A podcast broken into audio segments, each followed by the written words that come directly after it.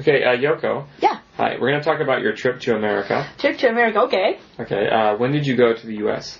Uh, it's about four years ago. Uh huh. And what did you do? Um, actually, I went to the Michigan and I worked as a volunteer teacher in public school. Okay. What was the public school like? Uh, it was not big, and it's so it was not big. I don't know how to say that. So what should I Uh, say? it was just a small school. Yeah, small school. So Okay. maybe only 200 students, I think. Oh, really? Yeah, it was really small. Wow, that is yeah. small. Yeah. Uh, Uh, did you know all the students? I don't think so. No. I just visited some classes. Okay. Yes.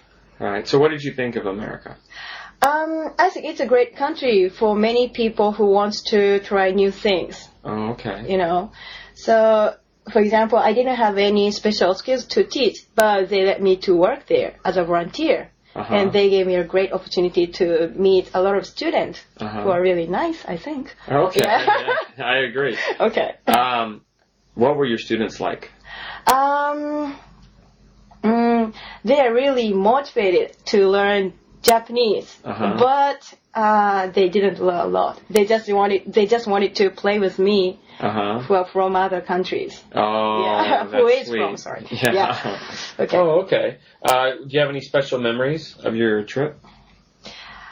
Yes, I visited lots of places by myself, and uh, I was really afraid of speaking English to people there. But they tried to understand me, and they helped me a lot. And I really think, okay, there are lots of people who are nice in all o- I- all over the world. Oh, that's Yeah. nice. That's a nice story. Yeah. Okay, well, thanks for sharing your story. Good, thank you.